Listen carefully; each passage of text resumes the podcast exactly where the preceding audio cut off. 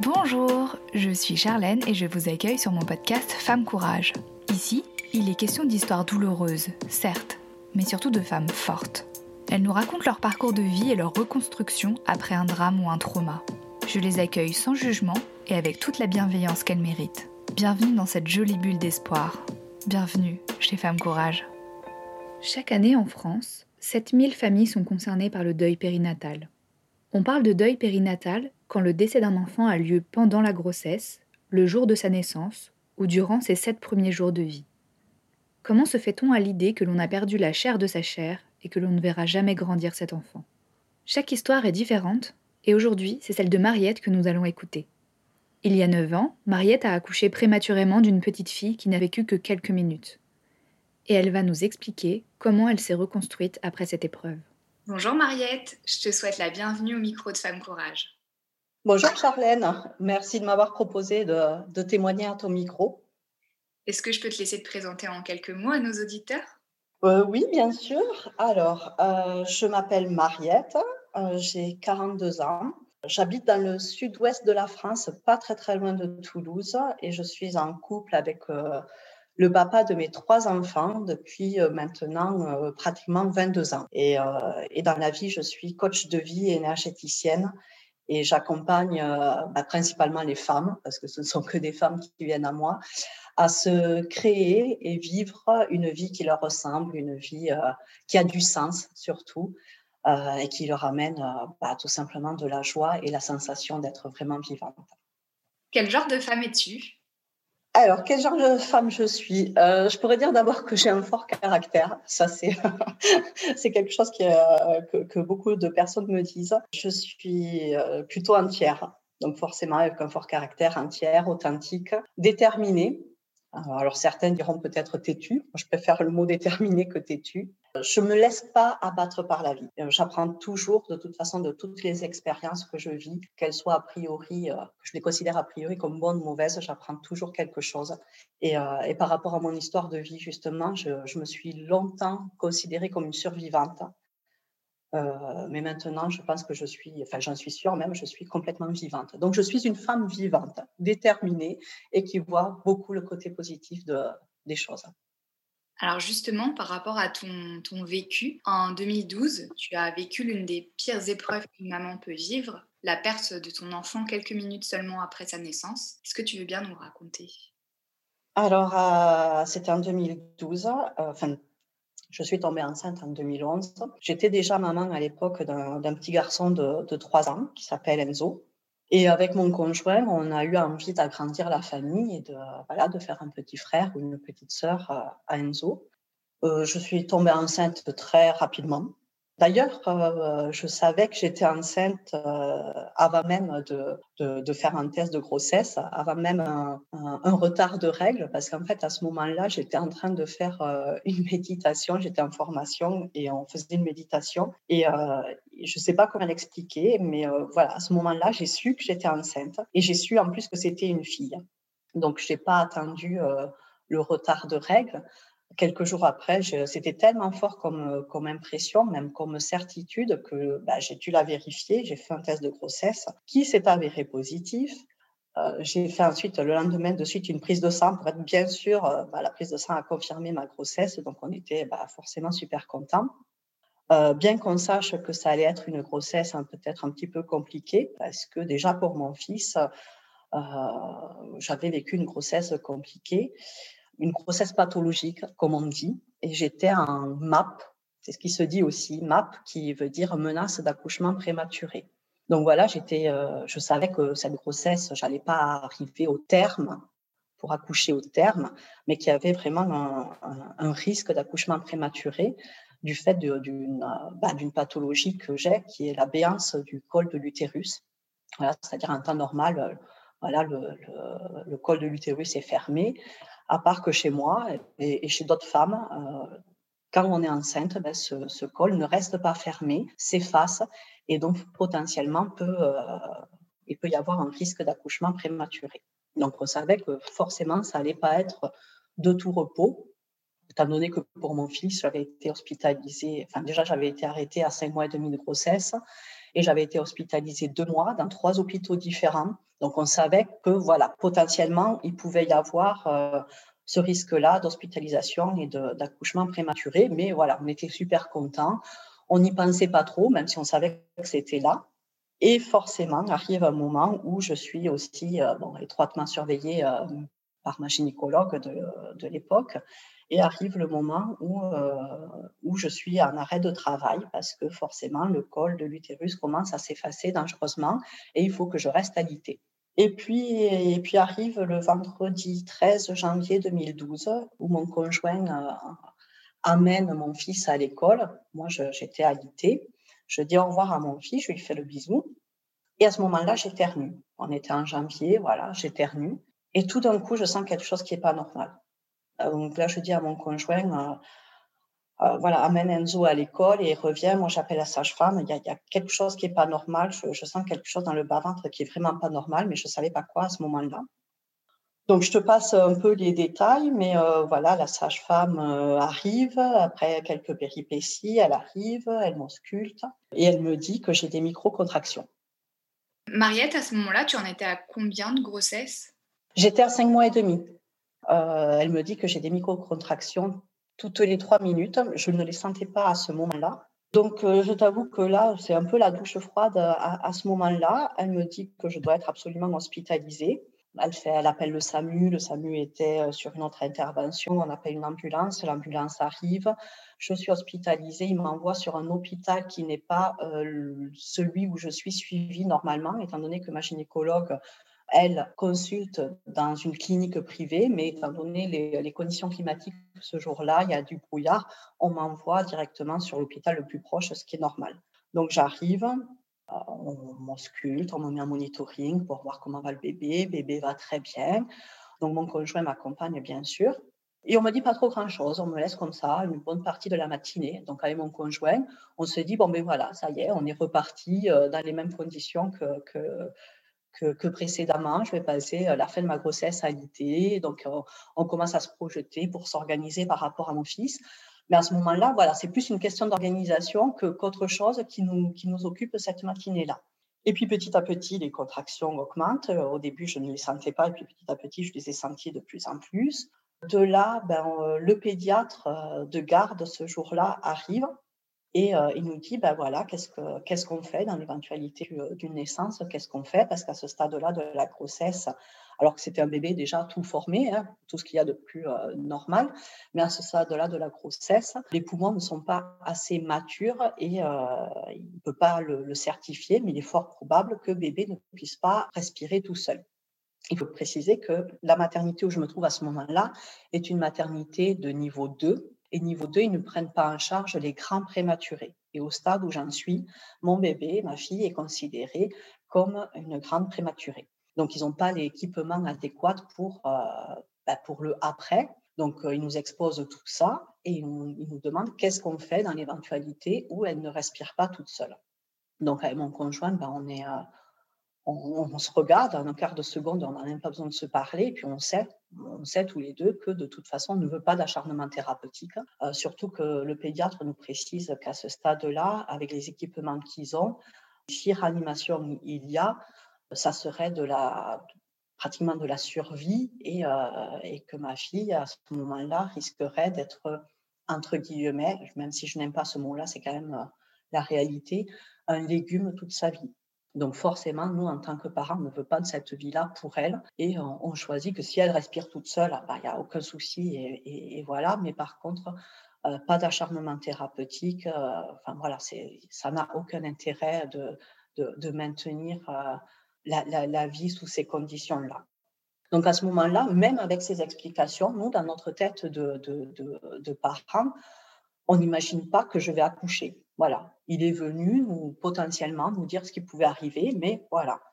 Donc, euh, ben, donc les contractions continuent de plus en plus, mais dans ma tête, je ne vais pas accoucher. Et arrive vers midi, midi et demi, une sage-femme qui nous explique que là, euh, au vu des contractions, ils ne vont pas pouvoir les stopper. Je suis euh, à un stade pas assez avancé dans la grossesse pour que les traitements qui se font d'habitude puissent avoir un quelconque effet, donc ils ne vont pas pouvoir euh, stopper les contractions. Ils espéraient qu'elles se stoppent toutes seules, mais ce n'est pas le cas. Donc ils vont m'amener en salle de naissance. Voilà ce qu'on m'explique à ce moment-là. Donc je sais que je vais en salle de naissance, mon conjoint le sait aussi, mais pour nous, toujours dans notre tête, c'est très bizarre à expliquer, mais dans notre tête, voilà, je ne vais pas accoucher. Bon, voilà. Donc on m'amène en salle de naissance. Et on, me dit, euh, on, me demande de, me transposer. J'arrive dans mon lit, à, il me pousse dans mon lit à roulettes et on me demande de me mettre sur la table d'accouchement. Et là, je refuse. Je refuse. Euh, mais c'est très bizarre ce moment-là de ma vie parce qu'à la fois, j'ai eu des réactions, mais ce n'était pas des réactions ni anticipées ni raisonnées. C'est un peu comme si c'était à ce moment-là un instinct de survie qui avait pris le pas sur mes décisions. Euh, sur, euh, sur mes paroles. Et je refuse de me mettre sur cette, euh, sur cette table d'accouchement parce que, je, bah, parce que pour moi, je ne vais pas accoucher et que si je m'y mets, si je bouge, au stade où j'en suis, si je bouge et que j'essaie de me lever, bah, je suis capable de l'expulser malgré moi. Et, ça, je ne veux pas parce que je sais dans un coin de ma tête, même si pour moi, je ne vais pas accoucher, quelque part, dans mon inconscient, je sais que si je bouge, elle naît, et si elle naît, elle meurt. C'est un peu ce, fil-là. Donc, je refuse. Donc, il me laisse sur, ma, sur, sur mon lit à roulettes.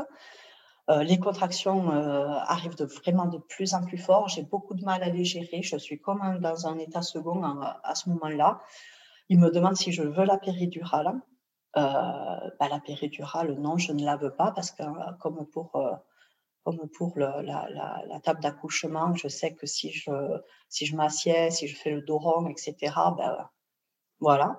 Donc, à, partir de ce moment-là, c'est comme si tout le bas de mon corps était paralysé. Et, euh, et je sais qu'il ne faut plus que je bouge ni mon bassin, ni mon bas-ventre, ni mes jambes. Voilà ce que j'ai dans ma tête, mêlé aux douleurs atroces des contractions. Vraiment, j'ai l'impression qu'on m'arrache qu'on m'arrache la colonne vertébrale et qu'on m'arrache les intestins.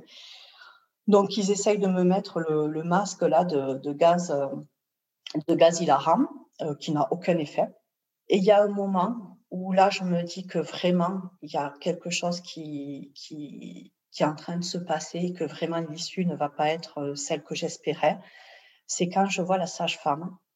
Alors déjà, il faut que je te dise qu'il y avait une sage-femme qui, qui m'a accompagnée le matin très très gentille, qui ne parlait pas beaucoup, mais je sentais sa présence et sa présence me faisait énormément de bien. Et cette, sage femme, euh, elle avait fini sa garde, elle avait été relevée par sa collègue, mais elle avait décidé de rester aussi avec moi cet après-midi-là. Donc c'était quand même assez, un geste assez fort. Donc j'avais deux sages-femmes avec moi dans, la salle d'accouchement. Et ce moment-là, je, m'en rappellerai toute ma vie. J'ai euh, ah, l'émotion qui arrive. Euh, j'ai tourné la tête et, euh, et je l'ai vu pleurer. Euh, j'ai vu une larme couler le long de, sa joue. Et là, je me suis dit, elle n'avait pas besoin de parler, mais là, je me suis dit, si elle pleure, c'est qu'il y a quelque chose de pas, de pas bon qui est en train de se passer. Quoi. Et là, dans ma tête, ça a commencé vraiment à, à se profiler, cette issue, euh, bah, cette issue qui était, qui était, qui devenait, qui était incertaine, qui devenait certaine dans, mais dans le sens euh, pas positif du tout. Quoi. Donc, euh, je ne sais plus trop comment ça s'est passé parce que, parce que je t'avoue qu'il y a même encore maintenant, il y a certaines zones de flou. Mais je sais qu'une des deux sages-femmes, je ne me rappelle plus laquelle, à un moment donné, m'a dit bon, là, il va falloir que je vous examine parce que je hurlais de douleur, des contractions et l'accouchement était vraiment imminent. Quoi. Et elle m'a examiné et là, elle m'a dit bon, là, il va falloir que vous poussiez parce que maintenant, c'est le moment. Et encore une fois, cet instinct de survie qui a pris le pas et j'ai refusé de pousser. Et là, elle m'a dit, mais là, euh, madame, il va falloir que je la sorte. Je suis obligée de la sortir, même si vous ne voulez pas pousser, je suis obligée de la sortir. Et, euh, et, ma fille se présentait par les pieds. Donc à ce moment-là, elle a sorti ma fille, comme que moi, j'étais incapable et je ne voulais pas euh, pousser. Elle a sorti ma fille par les pieds et je n'ai eu aucune sensation je, me souviens de ce moment-là, mais je n'ai pas eu la sensation du, passage alors que, que c'était un, bébé formé, hein, c'était pas un embryon, c'était pas voilà, c'était un bébé formé, cinq mois et demi de grossesse. C'est un peu comme si tout du long, en fait, euh, ton corps et ton esprit s'étaient mis un peu en mode sécurité. Exactement. De toute façon, j'ai refusé de bouger, j'ai refusé la péridurale, j'ai refusé de, de, de pousser. Pour moi, si, si, si, elle naissait, elle mourrait. Et ça, c'était juste pas possible. C'était juste pas possible. Et, euh, et j'ai accouché euh, du silence. Alors, je sais que toutes les, euh, les, mamans qui vivent ce deuil périnatal se reconnaîtront parce qu'on accouche du silence. Quand un bébé naît, il pleure, il crie, c'est ça, ça, ça, son premier cri à la vie. Bah, j'ai accouché du silence. Donc non seulement mon, corps, et c'est important aussi de le dire, mon corps n'a pas eu la sensation de, cette naissance n'a pas eu vraiment le, n'a pas reconnu le passage du, bébé qui sortait, mais en plus, il n'y a pas eu ce cri. Et, euh, là, c'est un peu flou parce qu'à ce moment-là, euh, on ne l'a pas vu. Parce que le, pédiatre nous avait demandé aussi si on voulait la voir à la naissance. Et nous, on était tellement euh, sous le choc qu'on s'est dit non, enfin, prenez-la de suite et, amenez-la et faites ce qu'il faut. voilà, on ne va pas perdre de temps et on ne va pas la voir. Quoi. Et donc à ce moment-là, la, sage-femme l'a de suite prise, elle a, elle a sorti, hein, voilà, elle l'a prise de suite, elle l'a amenée dans une salle à côté, et ni moi ni mon conjoint ne l'avons vue, ni moi ni mon conjoint n'avons eu le souvenir euh, qu'elle l'a, parce que même si on ne la voit pas, on aurait pu euh, avoir quand même l'image furtive de la sage-femme avec ma fille dans les bras, la prenant dans une pièce à côté, mais même ça, on ne l'a pas. Et pour tout te dire, je ne sais, bon, j'ai dû expulser le placenta euh, par la suite, mais je n'ai pas souvenir de ça. Je ne sais pas si j'ai poussé à ce moment-là, si la sage-femme euh, a, tenté une manœuvre pour le, sortir. Je, n'en sais rien. Même encore aujourd'hui, c'est euh, ce moment-là est un peu flou, enfin même totalement flou dans, ma tête. Et, pour mon conjoint, c'est pareil. Il a pas trop de souvenirs vraiment de ces minutes-là, de, vraiment la naissance bah, de Lola, parce qu'elle s'appelait Lola. Et, euh, et, de là, ben, c'est l'attente, quelques minutes d'attente, 20 minutes d'attente où on nous laisse seuls dans, dans cette salle d'accouchement avec mon conjoint. Et pour nous, c'est un peu, euh, c'est hors du temps. C'est euh, l'attente, mais on se dit, c'est pas possible. Voilà, ils vont revenir avec elle on essaie de se persuader, quoi. On essaie de se persuader au final que tout va bien se passer, que, qu'elle va vivre et que tout va être, tout va rentrer dans l'ordre et que voilà. Et au bout de 20 minutes, euh, la porte de la salle de naissance s'ouvre et dans l'entrebâillement de la porte, on, voit le, le, pédiatre. Et là aussi, ça fait partie des moments où je me souviendrai euh, toute ma vie parce que c'est à partir de, de ce moment-là, pour moi, que tout a basculé dans ma vie, c'est que ce pédiatre, il a rien eu besoin de dire. Ce pédiatre, juste euh, dans l'entrebâillement de cette porte, juste avec son visage, euh, bah, on a su. On a su que tout était terminé, qu'elle était partie. Voilà. D'ailleurs, je ne sais même pas s'il nous l'a expliqué par la suite. Le papa de Lola ne le sait même pas non plus. On a eu l'occasion d'en rediscuter. Il ne le sait pas, mais à ce moment-là, on a compris. Donc, on ne sait même pas s'il nous l'a verbalisé. Il a dû nous le verbaliser en mots. Hein. Bien entendu, je pense que euh, c'était normal à ce moment-là, mais juste à sa tête, à son visage décomposé, dans cet entrebâillement de porte, on a su. Et donc là, voilà, c'est ce moment-là euh, où euh, tout a basculé, parce que, parce que là, on, se, on était face à la réalité et on ne pouvait plus, la nier, cette réalité de, voilà, ça y est, elle était née elle avait vécu 10 minutes, ça on l'a su après, on nous l'a dit après, et elle s'est éteinte doucement. Voilà, donc comme on avait demandé, il n'y a pas eu, il n'y a pas eu de réanimation, pardon. Euh, elle s'est éteinte doucement au bout de 10 minutes de vie. Et après, ben, après commence, commence pour moi ce que j'appelle le non-accompagnement dans ce non-accompagnement, après, il a fallu l'annoncer à la famille, bien entendu, appeler les proches qui attendaient des nouvelles depuis, euh, depuis le matin, annoncer la nouvelle. Mon fils avait été récupéré par mes parents qui s'en occupaient. Donc, ben, il avait trois ans et demi à l'époque. Donc, on a choisi de ne pas lui dire à ce moment-là, mais de lui dire quand je rentrerai de, la maternité. Donc, j'ai demandé à mes parents de ne pas lui dire. comment annoncer ça à un petit garçon de trois ans et demi Et en même temps, c'était peut-être aussi compliqué. Et donc, euh, donc, pour faire bref, on m'a remise dans une chambre euh, de maternité où, euh, merci à ce moment-là au personnel soignant qui a eu la, gentillesse et, la délicatesse de me mettre dans une chambre pas à côté, dans une aile un peu plus reculée de la maternité où je n'entendais pas de bébé crier et pleurer parce que forcément, ça aurait été un peu compliqué pour moi à ce moment-là. Donc, on était le vendredi soir. J'ai accouché à 17h14 et elle est partie à 17h24. Donc le vendredi en fin de journée, je reviens dans la chambre à maternité. À ce moment-là, j'ai pas d'infirmière qui vient me voir, j'ai pas de gynécologue, j'ai pas de. Euh, en plus, ma gynécologue qui me suivait n'était pas dans cet hôpital. Personne vient me voir, personne me propose euh, un accompagnement, personne. Euh, en plus, la veille d'un week-end, hein, forcément. Mais même le lendemain, on nous a. Alors, ce n'est qu'après que je me suis intéressée à ce sujet du deuil périnatal et où ben, je sais que dans certaines maternités, on peut nous proposer de voir notre bébé même après coup, même si on a décidé de ne pas le voir à la naissance. Là, pour nous, ça n'a pas été fait. On ne nous a pas proposé euh, de l'avoir. On ne nous a même pas dit qu'on pouvait l'avoir après coup. Même si nous, on refusait, on ne nous a pas dit que nos proches euh, pouvaient l'avoir. et puis, c'est important pour commencer à faire un deuil. là, on ne nous a rien proposé. On ne nous a même pas dit qu'on pouvait l'habiller.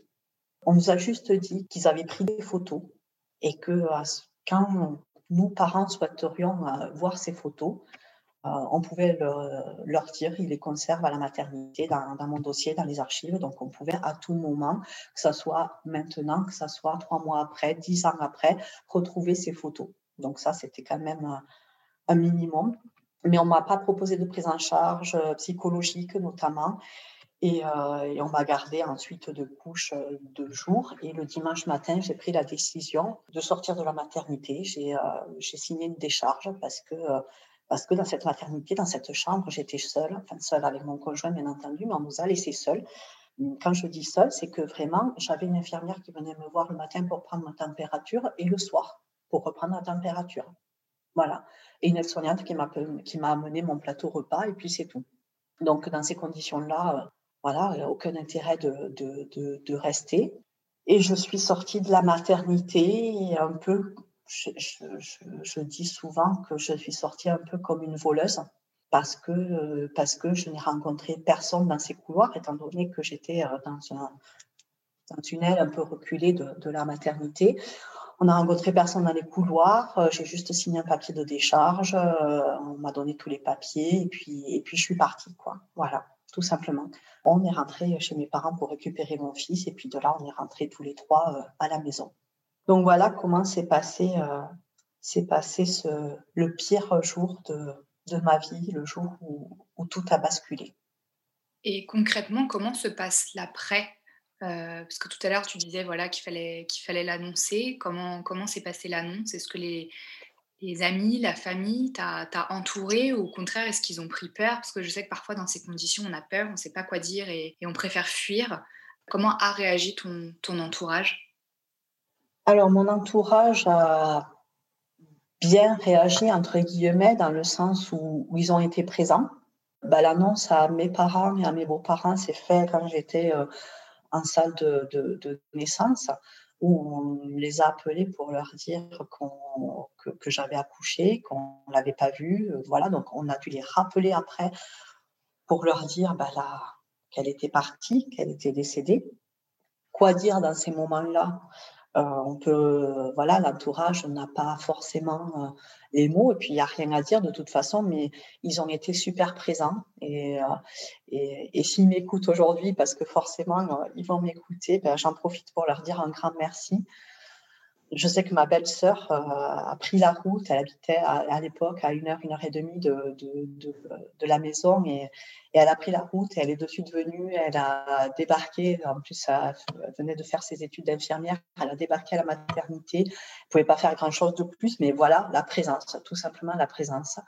Donc ça, au niveau de la famille, euh, cette présence bienveillante euh, a beaucoup aidé.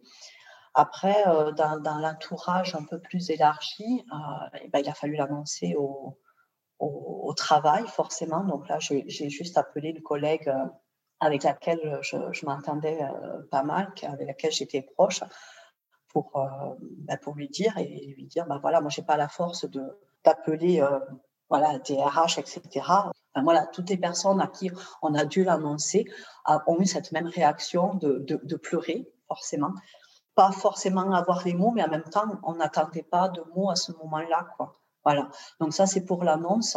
Après, ben, il y a tout type de réactions. Il y a, y a les réactions compatissantes, il y a les réactions bienveillantes. Et puis, euh, et puis je pense que, que les parents, là aussi, vont se reconnaître euh, euh, parfois ben, quand on ne sait pas dire quand l'entourage ou les connaissances euh, ne, savent pas quoi dire, ben, ils essayent de dire quelque chose, mais, mais souvent ça tombe à plat et souvent on a aussi des réflexions, enfin des réflexions, c'est pas des réflexions, mais je me souviens le lundi matin, où il a fallu aller déclarer euh, en mairie la naissance et, la mort de Lola, où il a fallu aller faire les papiers de, à la sécurité sociale, ben, on rencontre euh, une connaissance euh, et cette connaissance me dit, avait été au courant, voilà, elle avait su dans le week-end ce qui s'était passé, et elle me dit, oh là là, je sais pas comment tu fais, toi, moi, à ta place, je pourrais pas. J'avais juste envie de lui hurler à ce moment-là, mais, mais je ne peux pas, moi non plus, je ne peux pas. Mais, mais, mais, je fais, donc, on a aussi ce lot de. de j'ai eu la, la, une dame aussi qui m'a dit bah, bah, finalement, vous avez quand même un petit garçon, donc au final, euh, bah, c'est pas si mal que ça, quoi. Ben oui, j'ai deux enfants, euh, dont un qui est mort, mais il m'en reste un, donc je devrais, euh, je devrais, je devrais entre guillemets sauter de joie, quoi. Tant pis pour l'autre qui est mort. Donc voilà, il y a tout type de réactions heureusement, moi, mon, mon, fort caractère, ma détermination, le fait que ça y est, je, j'y vais, je me laisse pas abattre, même si forcément à ce moment-là, on est dévasté. Mais mon caractère a pris le dessus. Et ces réflexions-là, c'est, c'est, c'est, pas des réflexions, mais c'est, c'est de la, je pense que c'est de, des gens qui sont maladroits, qui ne savent pas trop quoi dire et qui sont maladroits, bah, il faut y passer dessus. Mais c'est vrai que des personnes qui ont peut-être pas le, ce caractère de, de se relever, de, de, de, de, faire ce cheminement, ben, ça peut encore plus les, les enfoncer. Voilà. Après, moi, j'ai eu droit à mon congé maternité. Oui, c'était exactement ma prochaine question, de savoir comment, ça s'était passé, si tu avais repris le, le travail ou pas euh, juste après. Ouais, ben, j'ai eu droit au congé maternité. Au niveau légal, j'y avais droit. Euh, Lola est inscrite sur notre livret de famille. Je pense que c'est très, très important aussi pour, euh, pour les parents à ce, à ce niveau-là, d'être reconnus en tant que parents, même si l'enfant est, est, euh, est, décédé, d'être reconnu par la société, d'avoir ce temps. De toute façon, je n'aurais pas pu retourner travailler de suite. Euh, j'aurais été en arrêt maladie, ça c'est sûr et certain. Donc après mon congé maternité, je suis revenue travailler. J'étais assistante import euh, à l'époque dans une, dans une PME. Euh, mais très très vite, je me suis rendu compte que, que c'était pas possible, que c'était plus possible. j'avais des problèmes de concentration, j'avais l'impression d'être là, mais de pas être là à la fois.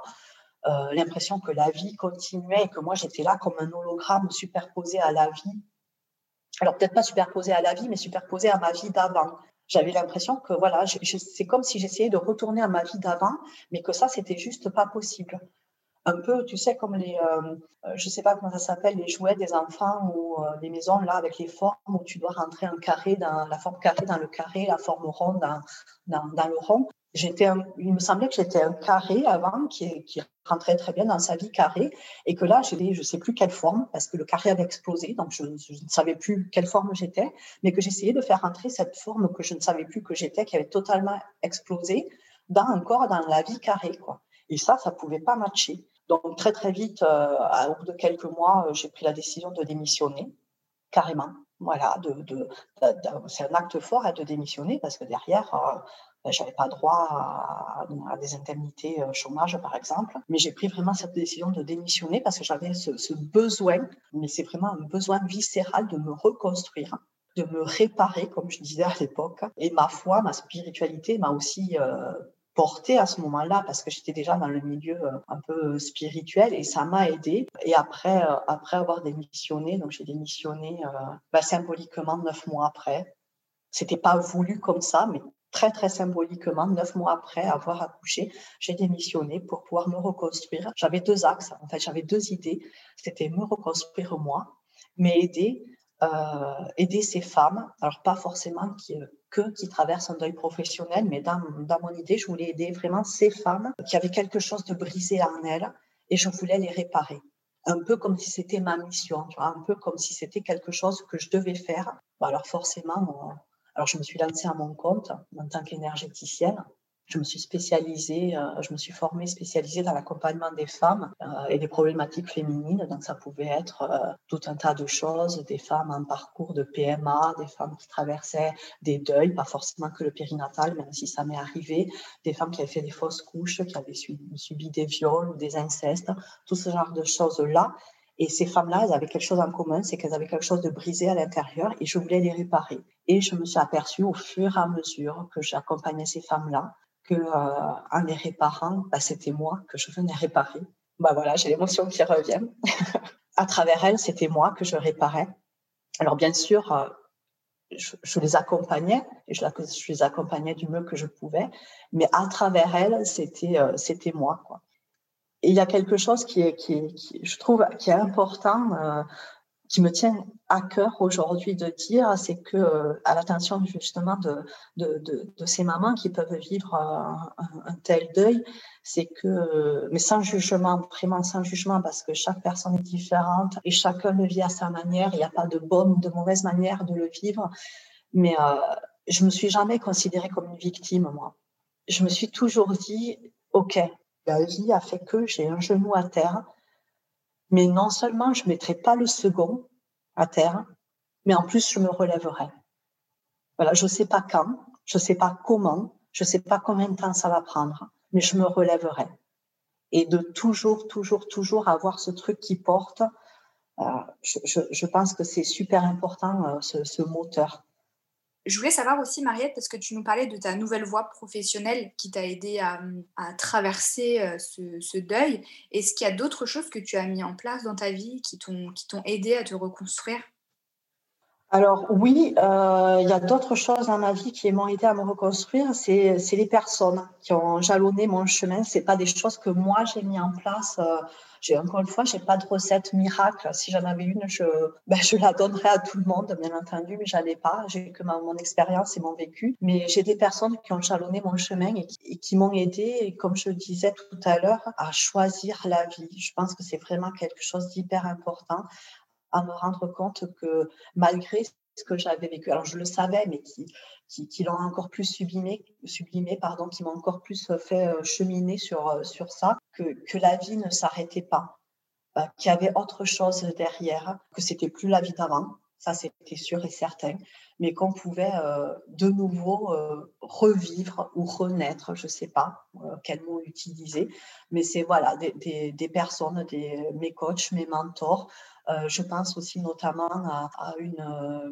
une, dame, parce que deux mois après avoir accouché, je suis allée à la maternité chercher les, les photos de ma fille, que j'ai trouvées sublimes de toute façon. Voilà, je n'étais pas très objective, mais je l'ai trouvée très, très sublime. Forcément, c'était ma fille. Et l'année dernière, juste avant le, premier confinement, euh, j'ai pris rendez-vous aussi à la maternité pour boucler la boucle. J'avais besoin de, de, boucler cette boucle pour aller chercher mon dossier. Et j'avais écrit une lettre pour aller chercher mon dossier. Pour, à ce moment-là, il faut expliquer pourquoi on veut son dossier. Donc, j'ai expliqué tout simplement que c'était une manière pour moi de boucler la boucle. Et c'est comme si j'avais laissé une partie de moi dans cette salle de naissance ce, 13 janvier 2012 et j'avais besoin d'y revenir pour récupérer cette partie de moi, pour être en démarche active, ne pas subir voilà tout ça, et être vraiment dans une démarche active. Et je me souviens de cette personne, de cette dame de du service des archives de l'hôpital qui aurait pu se contenter de me donner mon dossier tout simplement et de repartir, mais qui, qui ne l'a pas fait, qui m'a euh, donné mon dossier, qui m'a dit que ma lettre l'avait touchée, qu'elle était aussi, elle, euh, née. Les, synchronicités font qu'elle était née, elle aussi, un 13 janvier, euh, date anniversaire de, de, de, Lola, de ma fille qu'elle avait été très touchée, qu'elle était euh, aussi euh, dans une démarche de spiritualité, de foi, et qu'elle me comprenait et que je l'avais émue à travers ma lettre. Et elle m'a tout simplement prise dans les bras. Et ce geste-là, euh, j'ai envie de dire, il a fini de réparer, quoi. Tout simplement, tout ce que j'avais vécu comme un non-accompagnement, ce geste-là, il a fini de me réparer très symboliquement. Et je l'ai remercié et c'était beau parce que dans ce couloir de l'hôpital, je pleurais, elle pleurait, euh, voilà. Mais c'était c'était très beau. Donc je n'ai pas mis en place des choses particulières pour répondre à ta question. J'ai pris les choses comme elles venaient au jour le jour, tout en étant aidée. Alors j'ai pas été euh, forcément consultée, mais voilà, euh, tout au fur et à mesure de mon cheminement personnel, la vie a mis sur mon chemin des personnes bienveillantes qui m'ont chacune amené quelque chose ouais, dans cette reconstruction, tout simplement. J'ai une question qui me vient, euh, c'est de savoir à quel moment tu t'es sentie prête à refaire un enfant après Lola. Et alors, si ça te gêne, cette deuxième partie de question, tu me le dis, mais comment on peut être sûr que c'est pas un bébé de remplacement? Alors, ta question, elle est très, très pertinente. Euh, alors, déjà, avec mon conjoint, on avait envie, dans l'absolu, d'un troisième enfant.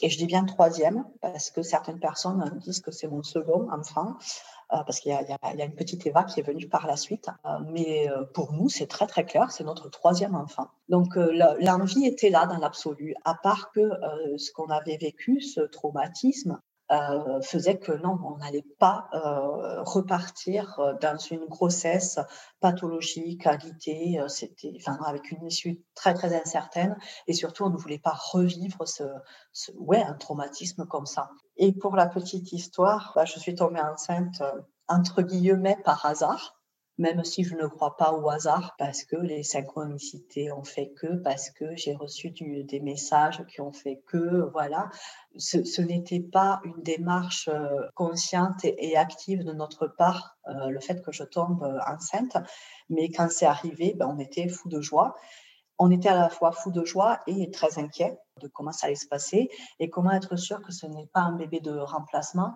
Après, je, ne sais pas pour les, pour les personnes qui traversent ça, mais je sais que pour nous, autant pour moi que pour euh, le, papa, Lola avait déjà une place dans notre, dans notre euh, famille. Ça n'a jamais été tabou. Alors bien sûr, on n'en parle pas tous les jours, hein, voilà, c'est pas quelque chose de morbide, mais euh, elle a une place. Tous les 13 janvier, on fait le gâteau euh, de Lola. Alors c'est certes pas un gâteau d'anniversaire au sens traditionnel du terme, on n'y met pas des bougies, voilà, on va pas, on va pas jusque là. Encore une fois, c'est pas quelque chose de morbide, euh, mais c'est plutôt un hommage, voilà, une manière de célébrer euh, le fait qu'elle soit passée, même, euh, même un passage éclair de 10 minutes dans nos vies. Donc pour nous, ça n'a jamais été tabou, et, et, c'est ça qui fait que non, c'est pas un bébé de remplacement du tout, Eva. Après, voilà, c'est dans le, je pense que c'est dans la manière de voir les choses bah, après, encore une fois, il y a, chacun, euh, chacun réagit différemment. Il n'y a pas de bonne ou de mauvaise manière de réagir. Il y a des parents qui vont de suite revouloir euh, euh, se relancer dans une autre grossesse. et tant mieux, parce que ça veut dire que la vie, que la vie reprend, que la vie gagne. Nous, ce n'était pas notre cas, mais, mais c'était clair, par contre, dans nos têtes, que ce n'était pas un bébé de remplacement, que nous avions deux enfants à l'époque, Enzo et Lola, euh, et que quand, euh, quand je suis de nouveau tombée enceinte, eh c'était notre troisième enfant. Mais ce n'était pas un enfant qui allait arriver pour se substituer à celui qui, qui n'était plus. Merci pour, euh, pour ta, ta, sincérité et ton honnêteté dans, dans tes réponses. C'est vrai que du coup, tu dis que, que Eva, c'est votre troisième enfant, mais même quand tu te présentes, tu dis que tu as trois enfants. Oui, euh, alors ça, je, je, le dis parce que bah, c'est le sujet du, du, podcast. Dans la vie de tous les jours, je vois si je ne le revendique pas. Voilà, c'est, j'en fais pas une bataille. En face de moi, je vois les personnes que j'ai. Euh, j'ai pas forcément envie de rentrer dans les détails de, de, de ma vie, mais, euh, mais pour nous, c'est clair que nous avons trois enfants. Euh, pour, euh, pour notre famille, nous avons trois enfants. Et d'ailleurs, Eva, qui a, qui a quatre ans maintenant, qui est pleine de vie, voilà, c'est vraiment un tourbillon de vie, elle sait qu'elle a, euh, mais déjà j'étais enceinte, je lui parlais dans mon ventre, hein, encore une fois, sans en faire quelque chose de, de, de, morbide ou quoi que ce soit, mais elle sait qu'elle a toujours su qu'elle avait une grande sœur qui s'appelle Lola, euh, alors qu'elle a 4 ans, donc c'est un peu compliqué pour elle ce, ce, concept de, de mort, c'est pas encore très concret, mais euh, elle sait qu'elle a une grande sœur qui s'appelle Lola, qui est morte, qui est, dans les, euh, qui est dans les nuages, qui est dans les étoiles. Voilà, de temps en temps, elle en parle, on répond à ses questions avec des mots, euh, avec des mots tout simples, voilà, mais euh, mais il n'y a, rien, il a rien de tabou et c'est vraiment, j'allais dire important, mais pas important dans le sens où je le revendique, c'est important parce que c'est la vérité, tout simplement. Nous avons trois enfants. Et ne pas en faire un tabou, c'est peut-être aussi ce qui t'a aidé? Euh, oui, complètement. D'autant plus qu'avec mon, avec mon travail d'énergéticienne, de, j'étais coach de vie euh, plus tard, mais avec mon travail d'énergéticienne, je voyais les dégâts que pouvaient faire les non-dits.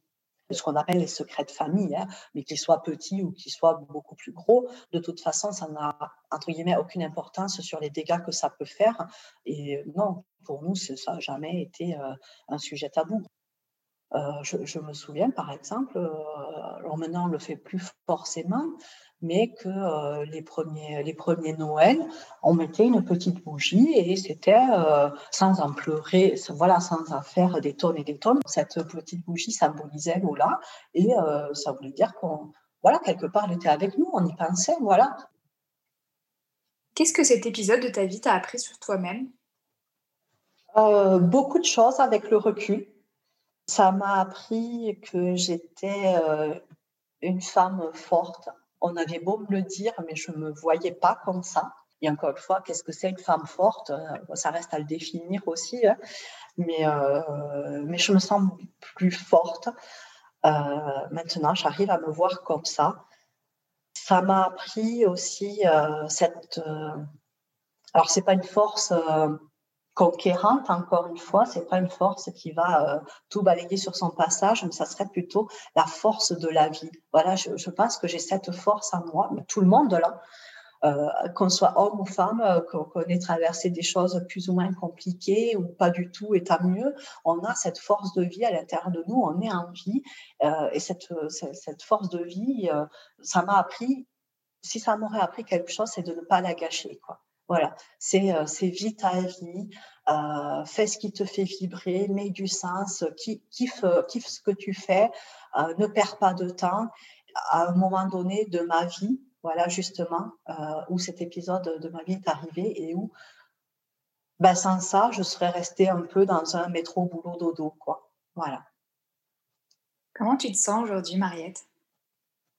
Aujourd'hui, je me sens très bien. Euh, on peut dire que j'ai fait mon deuil parce que c'est l'expression dans ce cas-là. Euh, je pense que j'ai fait mon deuil. Il m'a fallu neuf ans pour aller dans tous les recoins de ce deuil si particulier.